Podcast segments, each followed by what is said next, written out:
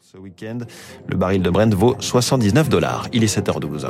Radio Classique, l'édito économique avec les échos. Bonjour François Vidal. Bonjour François. Directeur délégué de la rédaction des échos, les dépenses de l'État vont baisser. Elles vont baisser de plus de 4 milliards l'an prochain selon le projet de budget 2024. C'est une première depuis près de 10 ans, François. Oui, sur le papier, l'effort est impressionnant. Hein. Il est en effet très rare que d'une année sur l'autre, les dépenses publiques se contractent en volume, c'est-à-dire en valeur absolue. Gabriel Attal, le ministre délégué au compte public, a donc raison de qualifier cet effort d'historique dans les échos. Et c'est d'autant plus remarquable que dans le même temps, le gouvernement prévoit 7 milliards de plus pour la transition écologique, ainsi qu'une augmentation de près de 4 milliards du budget de l'éducation nationale notamment.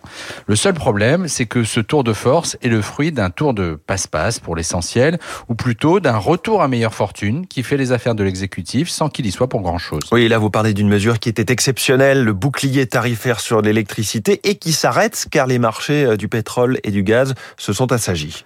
Absolument, hein, ce retour à la normale efface d'un coup 14 milliards d'euros de dépenses inscrites dans les premières versions du budget 2024. C'est un coup de pouce énorme, mais il relève plus de la fin du quoi qu'il en coûte que d'une forme de sérieux budgétaire. Car du côté de l'effort structurel, c'est-à-dire la baisse durable des dépenses récurrentes, en revanche, on reste sur sa fin. Il y a bien la réduction du budget consacré au logement, avec la fin du Pinel et le recentrage du prêt à taux zéro, mais on parle d'un peu plus de 2 milliards seulement. Même chose pour le budget du travail, avec notamment la réduction des subventions à l'apprentissage à hauteur de 500 millions.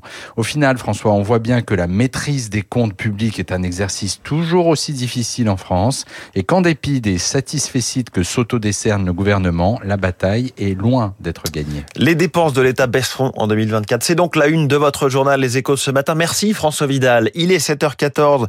C'est l'homme au succès fou avec